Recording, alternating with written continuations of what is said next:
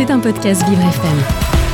Bonjour Carole, enfin l'abandon du masque. Depuis ce lundi 14 mars, le masque n'est plus obligatoire dans les lieux publics. Malgré un petit rebond épidémique, la plupart des voyants sont au vert et le Covid et ses conséquences sera bientôt un lointain souvenir. Le prix du gasoil s'envole depuis le début du conflit ukrainien, le prix de l'essence ne cesse d'augmenter. Le prix du litre est à l'heure actuelle de plus de 2 euros. Pour compenser cette hausse importante, le gouvernement a annoncé mettre en place une aide de 15 centimes par litre pour tous les usagers de la route. Il vous sera bientôt possible de joindre Bordeaux à Toulouse très rapidement.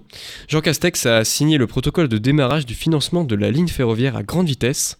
Cette étape marque le début du projet ferroviaire du Sud-Ouest. Le gouvernement s'est dit prêt à financer 40% du projet. Le célèbre acteur Benedict Cumberbatch, connu pour avoir interprété Sherlock Holmes et Doctor Strange, a expliqué vouloir s'investir directement dans l'aide aux Ukrainiens et encourager ces pratiques en Grande-Bretagne.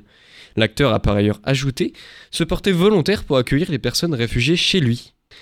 De la musique maintenant, le légendaire groupe des Rolling Stones se produira le 19 juillet à Lyon. Malgré le décès de leur batteur Charlie Watts en 2021, le groupe fêtera ses 60 ans avec une tournée dans 14 pays européens.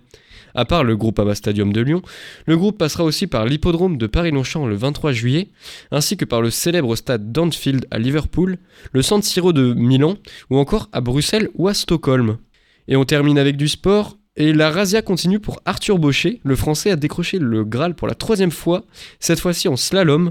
Ce nouveau titre permet à la France de terminer cette dizaine paralympique avec 12 médailles, dont 7 en or. Merci à tous, on se retrouve la semaine prochaine pour une nouvelle chronique des bonnes nouvelles. Bonne journée à tous. C'était un podcast Vivre FM. Si vous avez apprécié ce programme, n'hésitez pas à vous abonner.